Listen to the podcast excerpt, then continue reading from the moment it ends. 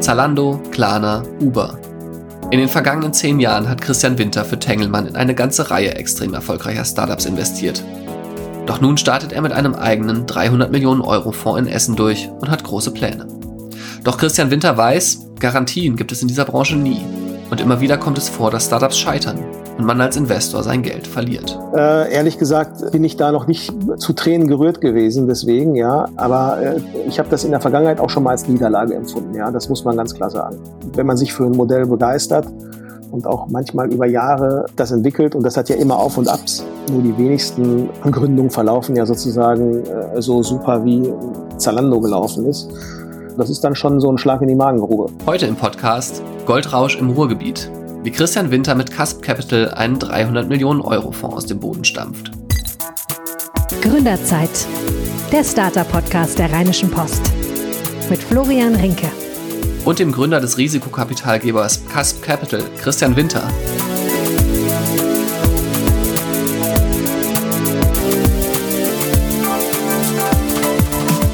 Hallo und herzlich willkommen. Schön, dass ihr in dieser Woche wieder bei unserem Gründerzeit-Podcast dabei seid.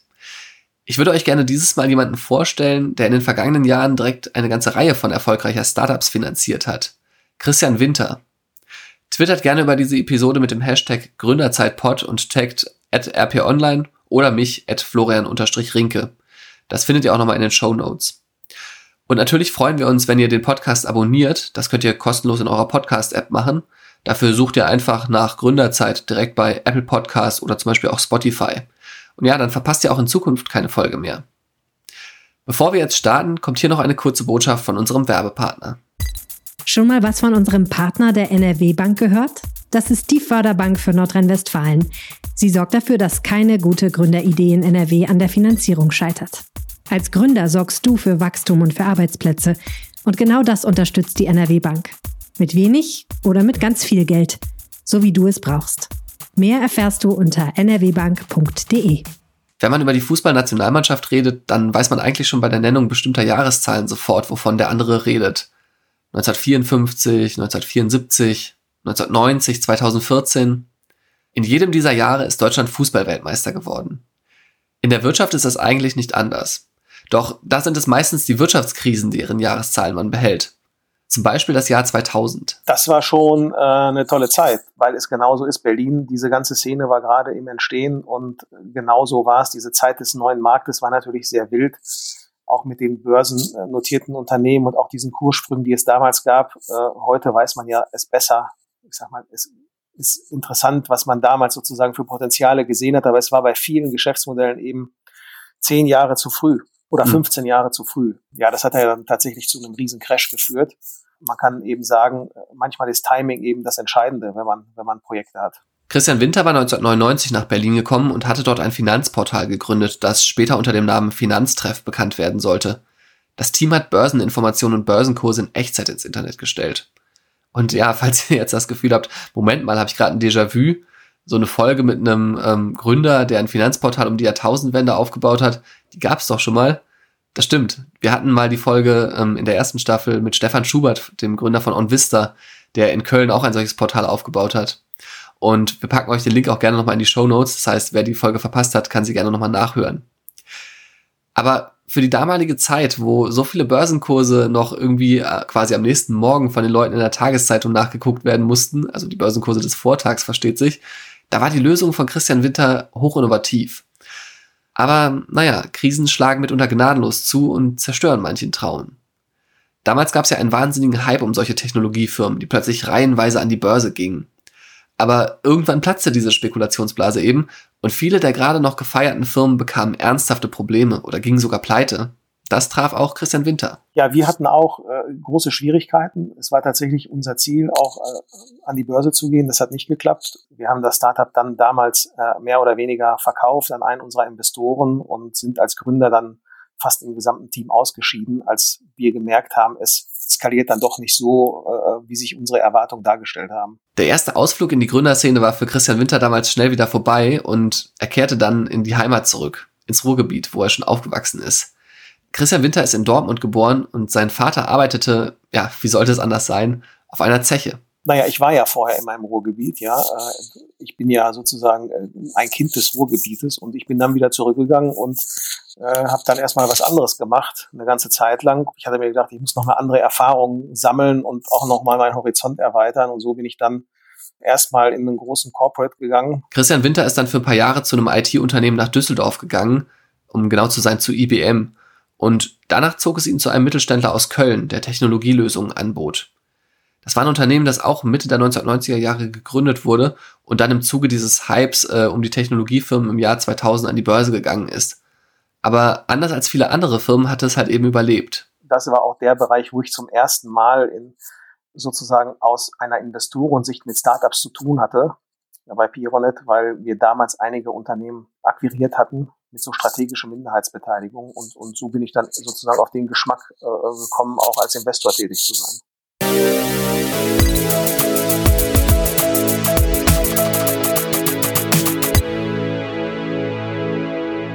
2008 wechselte Christian Winter aus Köln zurück ins Ruhrgebiet, nach Essen, um genau zu sein. Er sollte sich nämlich beim damaligen Arcandor-Konzern um den Aufbau des Online-Geschäfts kümmern, also unter anderem um die Marke karstadt.de. Arcandor, das war ja so eine Kunstmarke, aber unter diesem Dachmantel verbargen sich halt eben zwei große Unternehmen, die sehr, eine sehr lange deutsche Tradition haben, kann man sagen.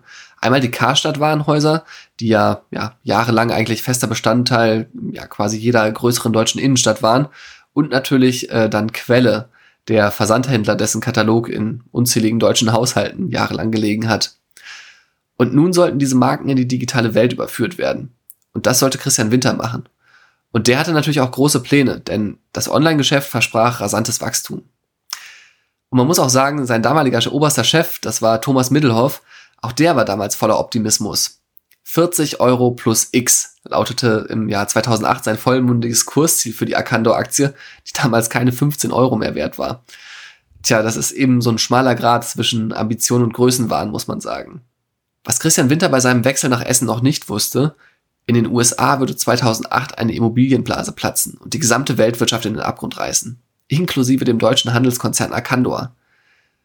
Denn das Unternehmen musste am 9. Juni 2009 beim Amtsgericht Insolvenz anmelden. Der Konzern, der hatte schon jahrelang Probleme vorher, das muss man sagen, aber die Weltfinanzkrise gab ihm dann den Rest. Ja, genau, das war eine ganz wilde Zeit. Da kannst du ja alles in der Zeitung nachlesen, was da so passiert ist. Und ich muss sagen, das ist immer noch legendär, weil diese Nachwehen äh, äh hat man, da hat man auch noch ja im Prinzip zehn oder zwölf Jahre später noch mit zu tun. Und es ist schon wieder unglaublich, wie lange das eigentlich her ist. Legendär, das trifft es sehr gut. Denn mit Arcandor, also vor allen Dingen natürlich den beiden Marken Quelle und Karstadt, da ähm, sind so Ikonen der deutschen Handelsgeschichte pleite gegangen. Und diese Pleite, die hat so ganz viele Themen nach oben gespült oder Geschichten äh, entstehen lassen, die in der Presse natürlich für eine unglaubliche Aufmerksamkeit gesorgt haben. Da gab es zum Beispiel die Milliardärin Madeleine Schickedanz, der ungefähr ein Viertel des Unternehmens gehörte und die von heute auf morgen einen Großteil äh, verloren hat. Also die war ja plötzlich keine Milliardärin mehr. Und dann gab es natürlich überall in Deutschland diese Karstadt-Mitarbeiter, die in den Filialen äh, gearbeitet haben und plötzlich um ihre Zukunft bangen mussten. Und dann gab es natürlich noch Thomas Middelhoff und auch eine Staatsanwaltschaft, die Ermittlungen aufgenommen hat. Dieser ganze Krise, diese ganze Pleite, die führte zu total vielen Gerichtsprozessen, die sich teilweise auch über Jahre hinweg erstreckt haben. Aber sie führte auch zu einer Besonderheit, nämlich Thomas Middelhoff, der Topmanager, der Vorstandschef von Arcandor, der musste in Haft. Dass ein Topmanager in Deutschland verurteilt wird, das erlebt man nur ganz, ganz selten. Aber bei Mittelhoff, da sahen es die Richter als erwiesen an, dass er Flüge in Hubschraubern oder Privatjets zum Beispiel über das Unternehmen abgerechnet hatte. Und deswegen wurde er zu einer Haftstrafe verurteilt wegen Untreue und Steuerhinterziehung. Das war einfach einer der spektakulärsten Pleiten der deutschen Wirtschaft. Und natürlich haben die Medien, also auch wir bei der Rheinischen Post zum Beispiel, total viel darüber geschrieben. Aber sie ließ sich eben nicht vorhersehen, diese Pleite, oder zumindest in dieser Dramatik nicht vorhersehen. Und das heißt, Christian Winter, der war bei seinem Wechsel zu Karstadt natürlich ein bisschen ahnungslos. Er hat eigentlich viel mehr die Chancen gesehen, die das Geschäft mit der Marke Karstadt im Onlinehandel geboten hat.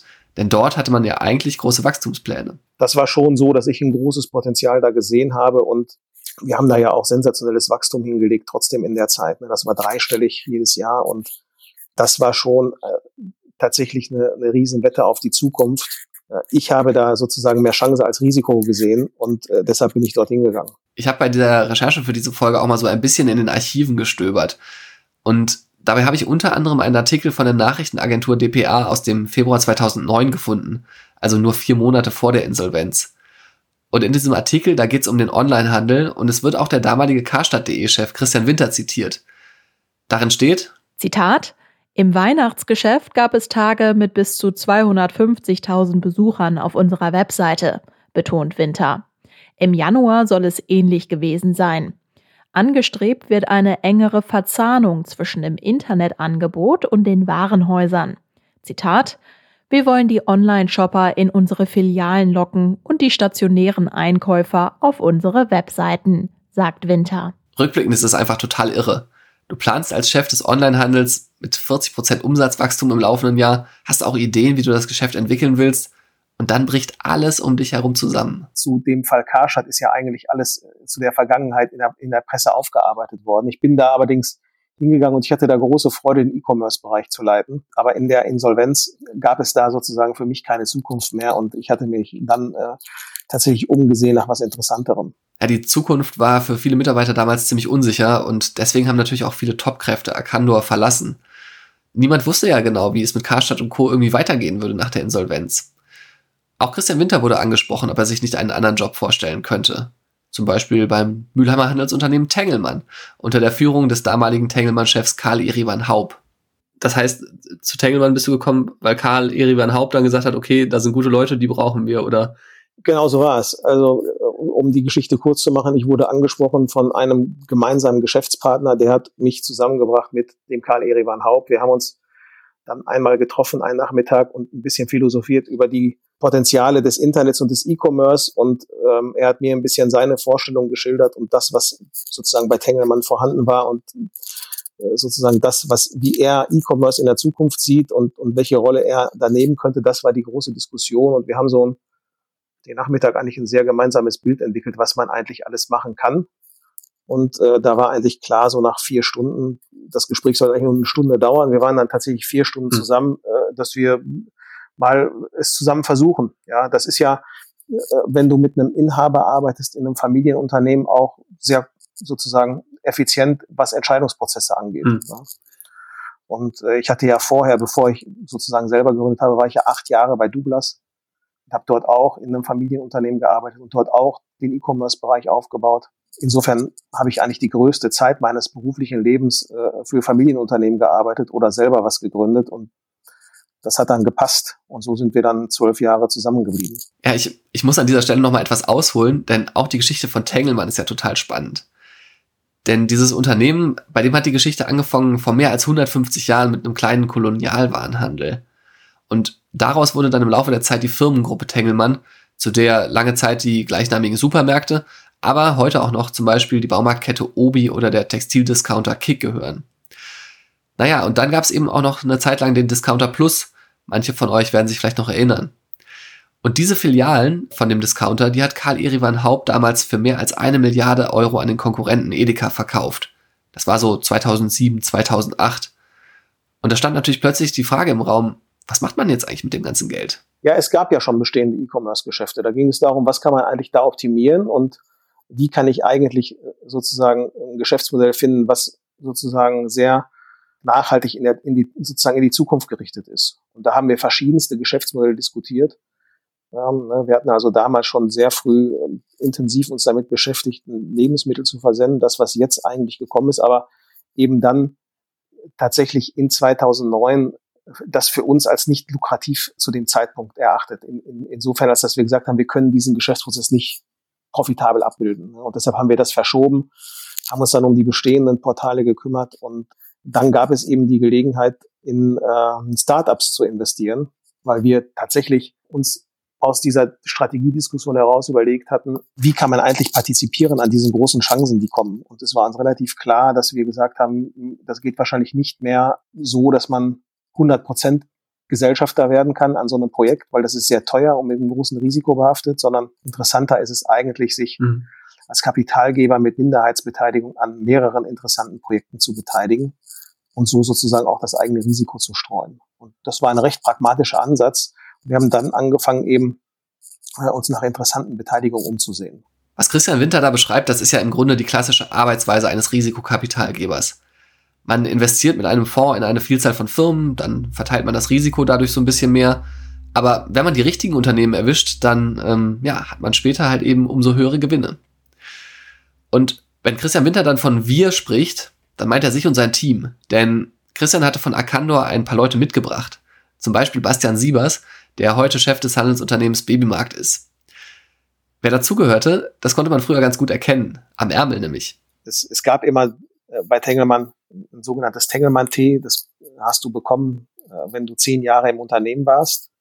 Und äh, von uns war keiner so lange da. Dann haben wir gesagt, wir brauchen aber irgendwas anderes, um uns zu identifizieren mit dem mhm. Unternehmen. Und äh, dann haben wir uns Manschettenknöpfe machen lassen und haben dann statt des Tengelmann Tees am Revers äh, äh, das war ja noch eine Zeit, wo man öfter noch Sakkos mhm. getragen hat, äh, haben wir dann, äh, haben wir dann einfach einen Manschettenknopf getragen. Das war auch eigentlich eine ganz mhm. lustige mhm. Geschichte. Das Team machte am Anfang zwei Investments, mit denen man die Messlatte im Laufe der Zeit ziemlich hochlegen sollte, muss man sagen. Denn die ersten beiden Investments, das waren der Online-Händler Zalando und der Shopping-Club Brands for Friends. Ja, das erste Investment, das waren, wie ich das gesagt habe, das waren im Prinzip zwei Investments. Also jetzt musste immer, ne, erstes Investment in der Art und Weise, ist es jetzt das erste, was wir unterschrieben haben oder ist es jetzt das erste, was wir im Handelsregister hatten? Das waren eben Zalando und Brands for Friends. Ach so, okay. Ja. Die haben wir quasi innerhalb von zwei Tagen äh, äh abgeschlossen.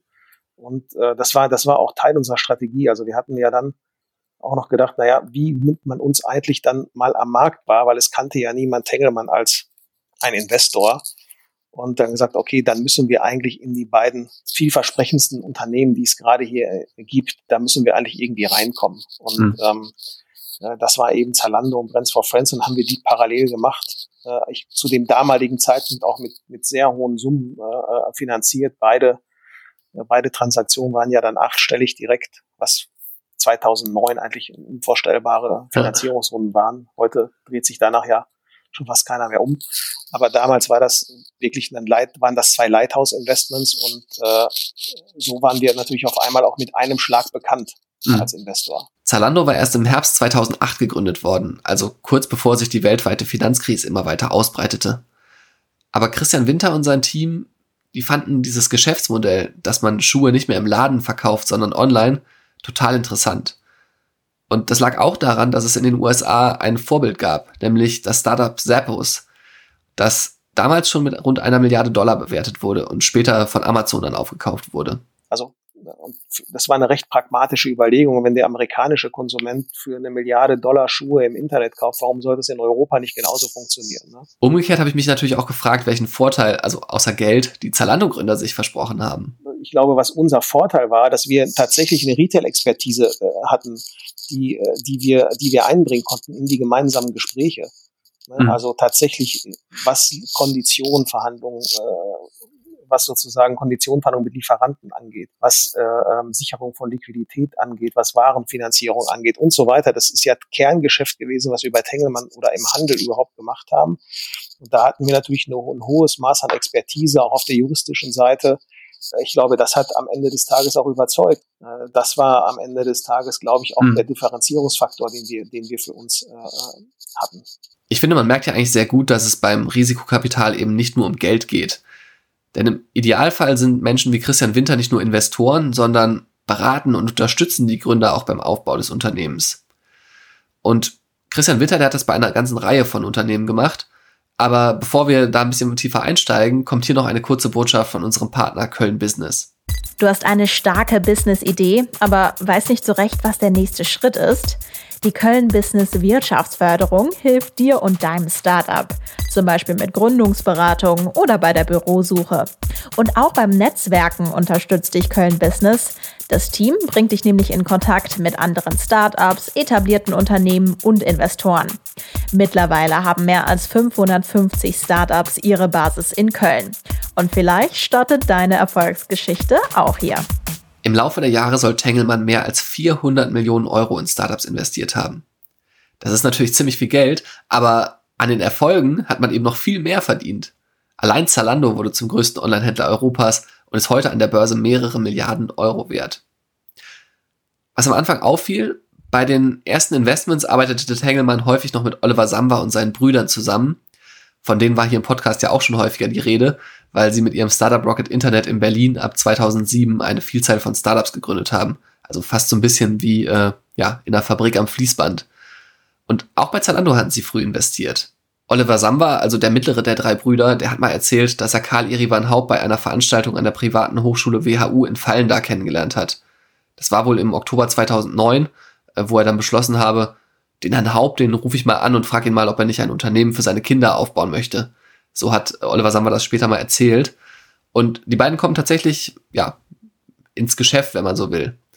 Aber Christian Winter sagt eben auch, dass es keine feste Kooperation oder so mit den Sambas gegeben habe das hat sich im Prinzip so ergeben. Äh, wir haben immer, also das war eine sehr und das war eine sehr gute Partnerschaft, kann man nicht anders sagen. Ich glaube, das hat sich sehr gut ergänzt. Ähm, die Projekte, die Rocket Internet in der frühen Zeit hier angestoßen hat, die hatten ein hohes Maß an operativer Exzellenz.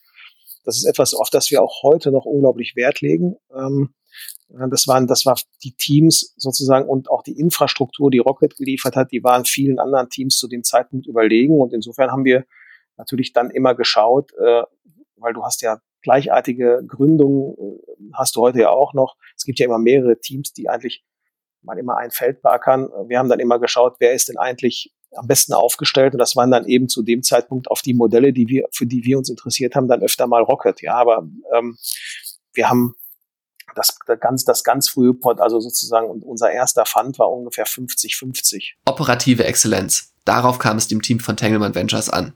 Das heißt, die Gründer sollten nicht nur gute Ideen haben, sondern sie sollten diese auch sehr gut umsetzen.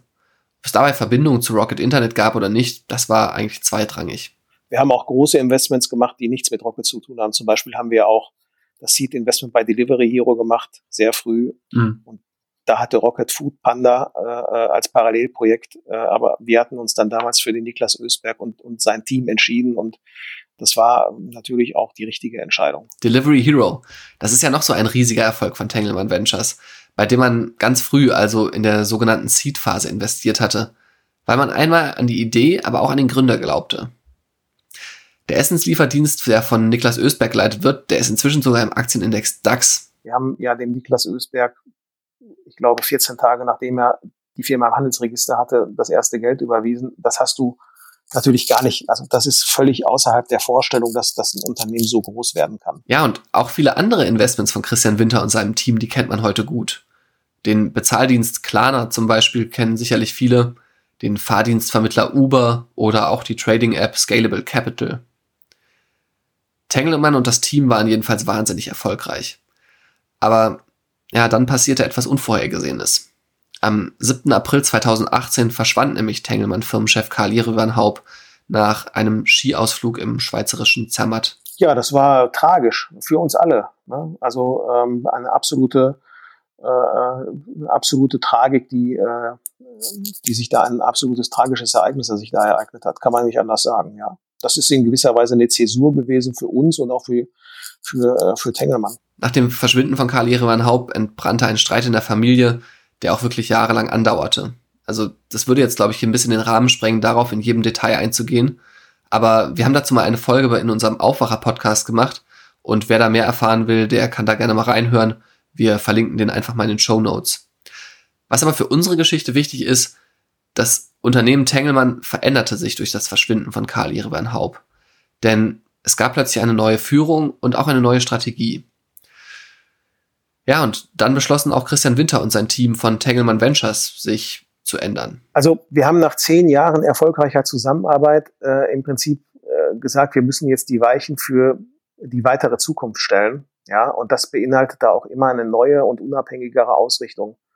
Und auch immer die Option, sich für externe Partner zu öffnen. Das haben wir äh, sozusagen dann umgesetzt. Ne? Und dabei hat uns Tengelmann auch super unterstützt. Und die haben sich auch an unserem neuen Fonds mit einem zweistelligen Millionenbetrag beteiligt.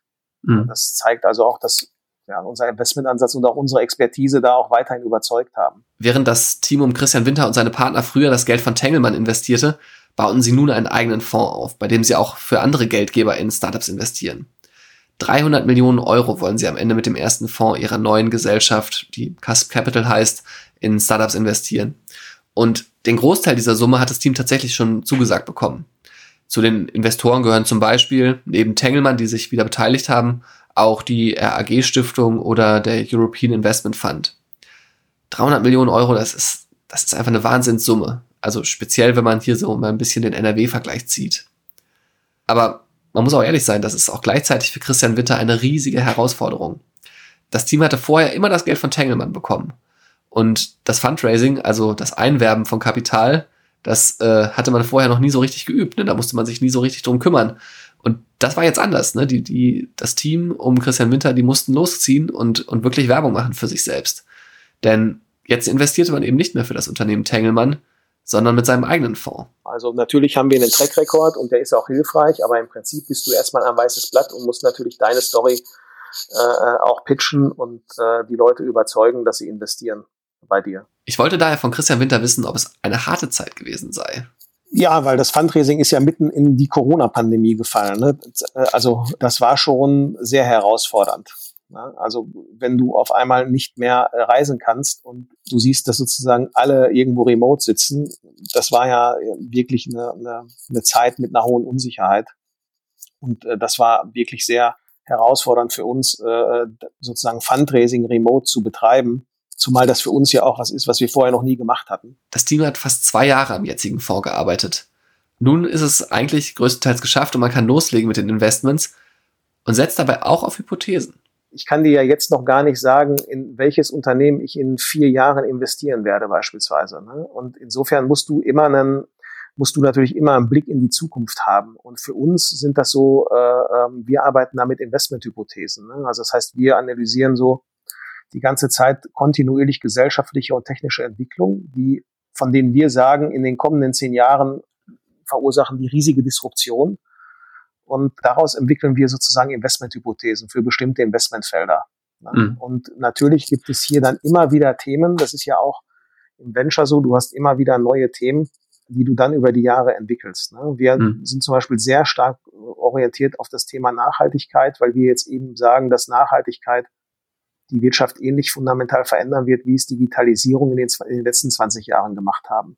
Ja? Mhm. Und äh, das ist für uns so ein Thema, wo wir sehr intensiv den Markt screenen und uns Unternehmen angucken und Startups, um da die richtigen Kandidaten jetzt zu finden. Mhm. Äh, und da zum Beispiel in dem Thema, da erwarten wir einfach ein unglaubliches Umdenken. Ne? Das, und das, das wird zu total neuen Geschäftsmodellen führen. Und auch, das wird auch nochmal etablierte Branchen disruptieren, ne? beispielsweise im E-Commerce und äh, ja, das ist zum Beispiel eines dieser Themen, äh, mit dem wir uns sehr stark beschäftigen. Christian Winter ist schon lange im Geschäft, er hat schon unzählige Startups gesehen.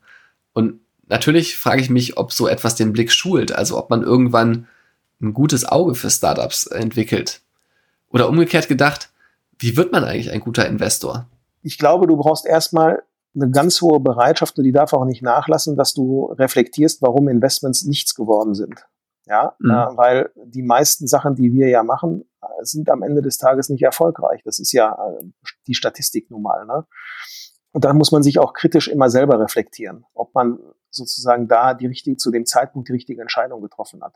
Mhm. Das zweite ist, äh, das Schöne ist ja, wir treffen mit ganz vielen Leuten zusammen, die uns jede Woche neue Geschäftsmodelle präsentieren und das ist ja sehr abwechslungsreich und man darf vor allen Dingen nicht auch nach dieser Zeit in so einen Modus verfallen, nach dem Motto, habe ich schon mal gesehen, wird eh nicht funktionieren, ähm, sondern man muss sozusagen für sich selber auch die Offenheit und die Neugier behalten, sich mit äh, Geschäftsmodellen und auch Gründern auseinanderzusetzen. Und trotzdem dann auch, obwohl du jetzt mehr und mehr gesehen hast, äh, dann trotzdem auch die Bereitschaft zu haben, äh, auch Investments zu machen, wenn sie für dich ja, vielleicht äh, äh, das ein oder andere Fragezeichen haben. Trotzdem passiert es natürlich auch erfolgreichen Investoren mal, dass sie eine super Gelegenheit irgendwie verpassen.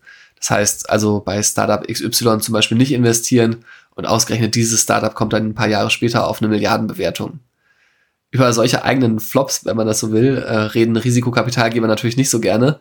Aber Christian Winter, der sagt zumindest so viel. Ja, also natürlich haben wir eine ganze Menge verpasst. Das muss man dazu sagen, weil man hat ja immer einen bestimmten Fokus und äh, in einem kleinen Team und manchmal vielleicht man Gelegenheiten eben verstreichen und dann hast du gesagt, okay, das war jetzt ein Ding äh, später, das, das weißt du immer nur ex post, ist ja das mhm. Problem dabei, ja. Also zu dem Zeitpunkt, wo, wo du das entscheidest, ist es vielleicht nicht so. Aber ich will jetzt da keine speziellen Namen nennen. Ja, was ich zum Beispiel nicht verstanden habe, ist, äh, wie gut Flixbus funktionieren kann, weil ich mir gar nicht vorstellen konnte, dass äh, beispielsweise die Leute in Massen sich sozusagen in neun Stunden oder zehn Stunden in einen Bus setzen, um vom Ruhrgebiet nach München zu fahren. Mhm. Aber Flixbus ist vielleicht sozusagen auch nicht der richtige Name, sondern ich würde mal sagen, genau diese sozusagen genau diese Art von Mobilität, weil es gab ja viele Fernbusanbieter, ja, und ich, ich glaube, wir hatten vier oder fünf damals auf dem Schreibtisch und wir haben dann kein Investment dort gemacht.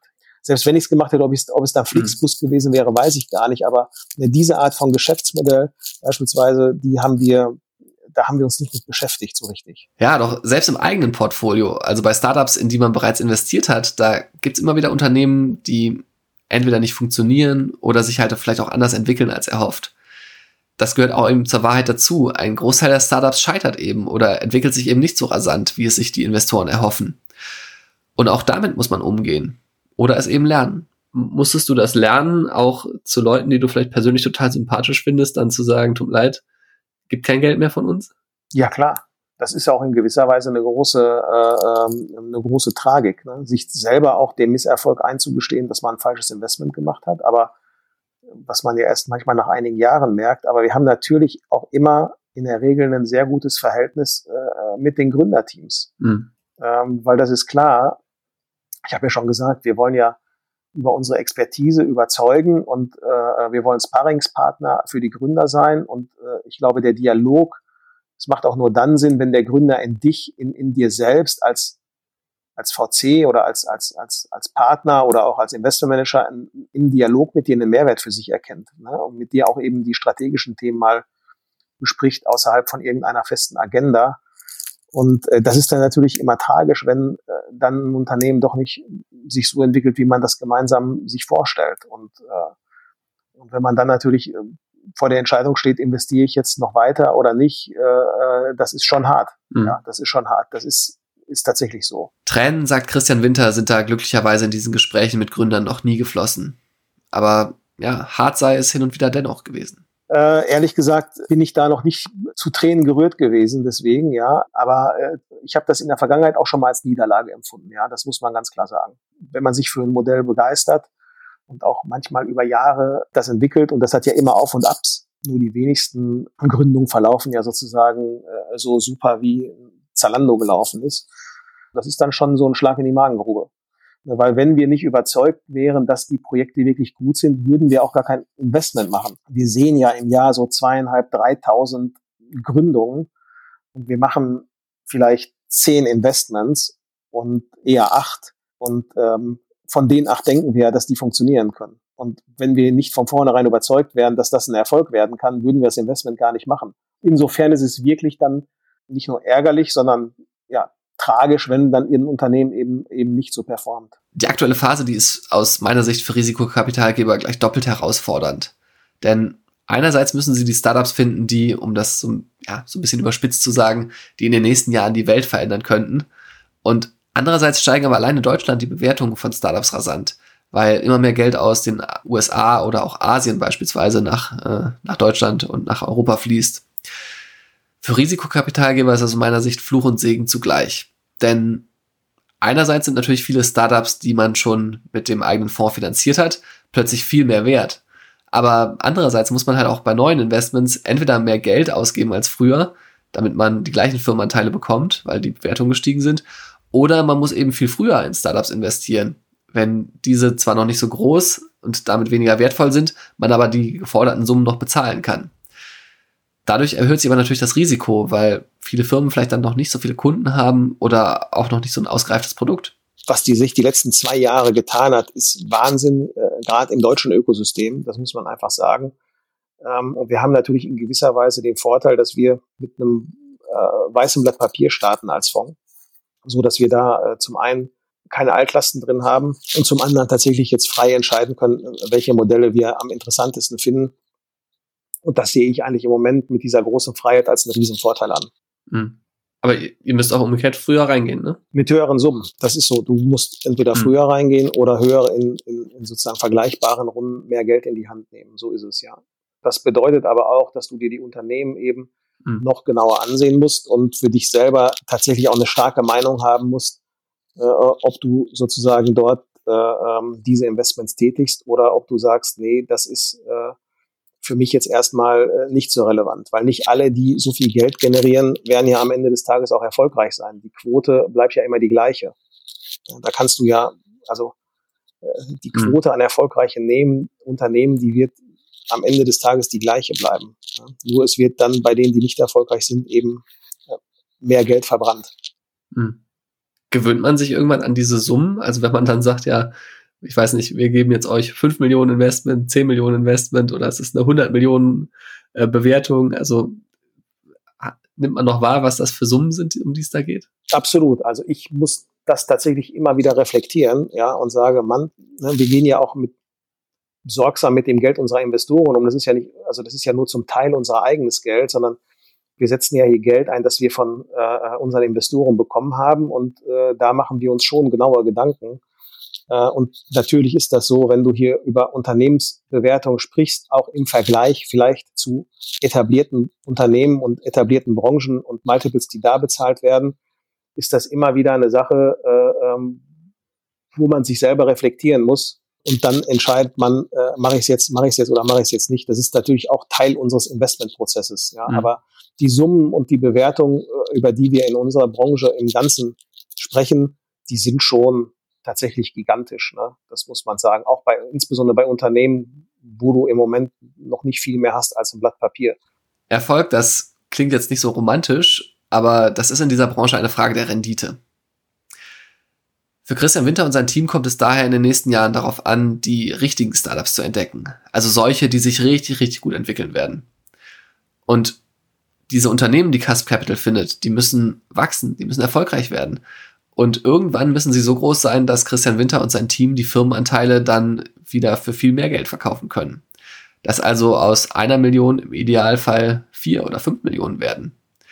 Denn diese 300 Millionen Euro im Fonds, die sollen natürlich viel mehr werden. Christian Winter sagt, dass ein Fonds im Grunde den Einsatz mindestens dreimal zurückzahlen sollte. Und das bedeutet, wenn man es so runterbricht, Christian Winter und sein Team, die können ganz tolle Unternehmen entdecken oder auch Ent Unternehmerpersönlichkeiten entwickeln.